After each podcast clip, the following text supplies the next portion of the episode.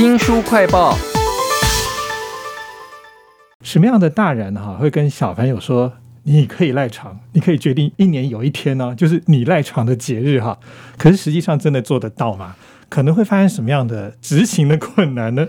我们要为您介绍这本书呢，是可能快要一百年前的一个人对于儿童人权的想法，然后看看现代人如何实践哈。书名叫做《窗的彼端》，他从男孩亨利克长成孩子的守护者。波兰儿童人权之父科扎克的故事，为您请到这本书的翻译者林蔚云。蔚云你好，嗯，主持人好，大家好。儿童人权之父科扎克听起来就非常的沉重，可是这本书里头有好多好有趣的故事。他让孩子做很多事情都是尊重孩子，孩子自己决定，孩子自己察觉到自己的错误以及情绪要怎么表达哈。比如说想赖床这件事情，他真的说，那我们自己来投票，说哪一天是我们的赖床日好了。还有很多很多节日。可是我想，那魏云自己也是妈妈啊，你应该也有想过，是不是可以试试看？对，曾经想试的就是那个儿童法庭啊，这 就希望大家都很有良心嘛，然后那个自己知道自己做错了什么，尤其儿童法庭的那个规定就是说啊，我不会处罚你们啊，那个目的是原谅啊。可是曾经那个试过，你就不知道怎么处理。说弟弟，你有没有打哥哥，或者是哥哥，你有没有打弟弟？这个大家当然不会承认，或者是你做了什么，然后难道你要跟他们说，看着我的眼睛，我要看你们说话？那之后他们也会觉得那个你很无聊这样子。所以实际执行起来是会有困难的哈。对，因为他当时是在战争时期，然后是一堆孤儿。他有设定一个很公平的方式，是由那个礼拜没有犯过错的小朋友来投票选出谁是法官团。好了，他自己担任什么检察官，你就觉得那整个过程非常的有意思。现在一个家庭，大家不太可能做这个事，很忙吧？对对，就是很忙。但是我觉得我从科扎克这边学到的，就是他如何同理孩童。就是我们不只是说好你打他，然后或者是他打你，你拿他的东西怎样，然后我们就处罚，然后接下来两个双方道歉了事。常常这个在家庭或者学校都这样子。可是看了科扎克的书，因为我其实翻译他很多书，我翻他的书不只是为了推广理念。我觉得一开始是因为我不知道怎么当一个妈妈，然后所以我找他的书来看，然后觉得对我真的有帮助。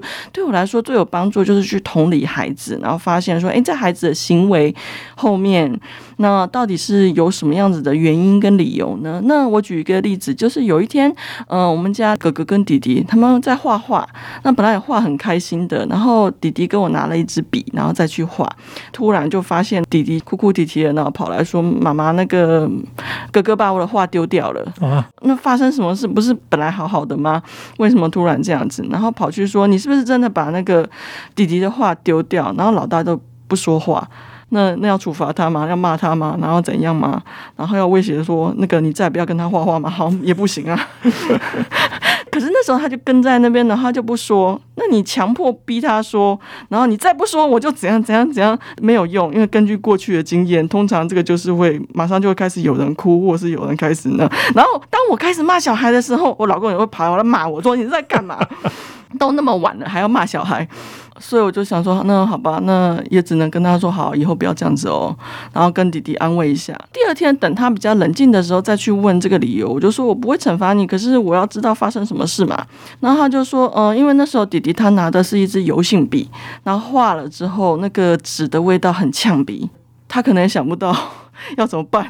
其实那个放一下就好了，呃，但他就把它丢掉了，所以可能是那时候想出来的方法。可是这个因为油性笔的味道不好，这个理由其实大人很难想象得到。对对对，而且。对大人来说，这个你不喜欢他，就把它丢掉，这个是匪夷所思。但是，呃，如果是我小时候，我可能会做这种事情，或是有时候有些东西我不喜欢，我就对。从这个魏云的例子可以看到，说窗的彼端里面讲到儿童人权之父科扎克的一些设想，最重要一点就是让小孩子自己学会怎么样表达，怎么样跟别人相处，哈。而且你刚刚讲那个儿童法庭，在书里面有好几次哦，我觉得都非常有趣，很像在办案一样。可是那个小朋友自己就参与其中的时候，他的判断，他觉得要不要处罚，甚至有一次那，科扎克到别的孤儿院还破了一个案子啊。对，本来他到那个孤儿院啊，然后那个问那边啊，这边小孩怎么样，然后那边的院长就跟他说，哦，好难管哦，很顽劣这样子，管不动。然后他就说，你有没有想过要？鼓励他们呢，奖励他们。然后他就说：“哈，我们这边有个小偷，诶，我竟然还要奖励他吗？”那科扎克就说：“好，那让我跟他谈谈，我希望发知道发生了什么事。”那他就去抽丝剥茧啊，问了这个小朋友，然后也问了他的朋友，问到目击证人啊，然后后来就发现说：“哎，这个小朋友他确实有偷手表，但他偷这个手表是为了保护另外一个比较小的孩子，那个小的孩子会被人打，然后他希望保护他，然后大孩子就说：啊，你如果要保护他的话，你就去给我弄一百块钱。那我要去哪里伸出这一百块钱啊？那个门房有一个手表，你去偷了就好了。好曲折的案情，对呀，而且他是用非常和缓的方式，不是指责或者什么样的方式，慢慢把它查出来的。你就会看到这本《窗的笔端》充满了故事。波兰儿童人权之父科扎克他所发生的事情，他其实还有很多，就是想要传递他的理念的方法。因为当时还有很多其他的人，可能也想要付出去照顾孤儿，所以他常常会去到处分享。对，有一个故事，嗯，就是因为他也会带一些比较年轻的学生，这些学生之后他们会变成老师。然后有一个故事让我很感动，是这群学生他们在等他们的老师来上课，老师迟到了，说不好意思，我迟到了，因为我之前在检查这些孩子的手帕。呃，那学生他们就很不高兴啊，觉得老师您觉得那个小孩子的手帕比我们跟我们上课更重要、更有趣吗？然后他就说对，可是其实孩子的手帕里面会有很多东西，这个孩子啊，他可能会擤鼻涕啊，那你看他那个鼻涕的颜色啊，你就知道他有没有生病。孩子们也会用手帕来包他们那个宝贵的东西，然后有人包糖果纸啊，有人包一些小石头啊，你就看观察他们包手帕的方式啊，是不是折得整整齐齐，还是乱七八糟？你可以观。察到孩子的个性，然后我觉得这个就是我自己也没有想过的问题，就是他一直不断的试着去了解孩子，然后也让其他的大人注意到说，我们必须要了解孩子，了解孩子，我们才知道怎么教育他们。而且柯察克跟这些小朋友其实没有什么血缘关系，对，他愿意花这样的心思，我觉得这就叫做真爱。对，在这本《窗的彼端》里头啊，其实我看书的时候还有一个感觉是，他办孤儿院的情境是一直在战争，不管是这个侵略我还是那个侵略我，然后他自己又是犹太人，对，其实日子很难过，他还愿意付出这样的爱。对，我觉得这个是嗯蛮不容易的，因为他其实是从那个一次大战之后，然后就开始照顾孤儿。那时候波兰复国了嘛，然后大家都想为孤儿做一些什么呀？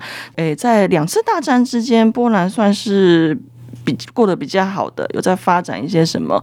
那。可是到了那个战争发生，尤其当他们被就是移到那个犹太区过得很困苦的时候呢，他还是希望让孩子可以过一个尽量正常的生活，就像有点像那个不知道你有没有看过那个《美丽人生》这部片，很久以前的，就是发生了战争，一个爸爸要照顾他的孩子，然后他又不想让孩子就是每天担心害怕，啊，然后就说啊，我们现在在经历一个那个什么战争的游戏之类的，然后虽然有点童话啦，但是。他就是尽量让小孩子不要那个恐慌，然后所以科长可以说，我们现在有一个游戏哦，如果发生什么空袭啊，那你们就要把什么眼睛闭起来，耳朵捂住啊，然后冷静的，然后去避难啊之类的。虽然这本书里面没写到，但是在他另外一本书，就是他的犹太区日记，这个我也很推荐。里面他就写到说，嗯，因为在犹太区里面很拥挤，然后都没有绿地花园可以去玩玩耍，所以呢，他就想说，哦，那个教堂里面那个教会里面有一个绿地，然后哎，我可以让我们的孤儿写信给这个教会，然后说哦，我们可不可以去玩？我们虽然在这么困苦的环境，我们还是希望孩子可以有阳光、空气、水啦、绿地、花园可以玩耍。然后我觉得这真的很不容易，就是你要多大的信念才能去在这种情况下。就是除了生存之外，再多做一些什么？是在这么久以前就已经有人想到要为儿童争取人权，他甚至还会帮儿童去争取什么煤炭啊，一车的马铃薯，对对对，怕他们不要太饿哈，都在这本书《窗的彼端》当中啊。副标题是他从男孩亨利克长成孩子的守护者，波兰儿童人权之父科扎克的故事。非常谢谢这本书的翻译者、推荐者林蔚云，谢谢您，谢谢谢谢大家。也请记得帮我们新书快报按个赞、分享、留言，也欢迎您省下一点零用钱啊，赞助我们新书快报。我是周翔，下次再会。